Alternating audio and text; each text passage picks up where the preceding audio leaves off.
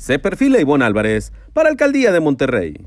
La diputada y presidenta del Congreso del Estado de Nuevo León, Ivonne Álvarez García, se acaba de notar un logro más en su carrera. La ex senadora, ex diputada federal, ex alcaldesa de Guadalupe y ex diputada local ya está trazando su ruta rumbo al 2024.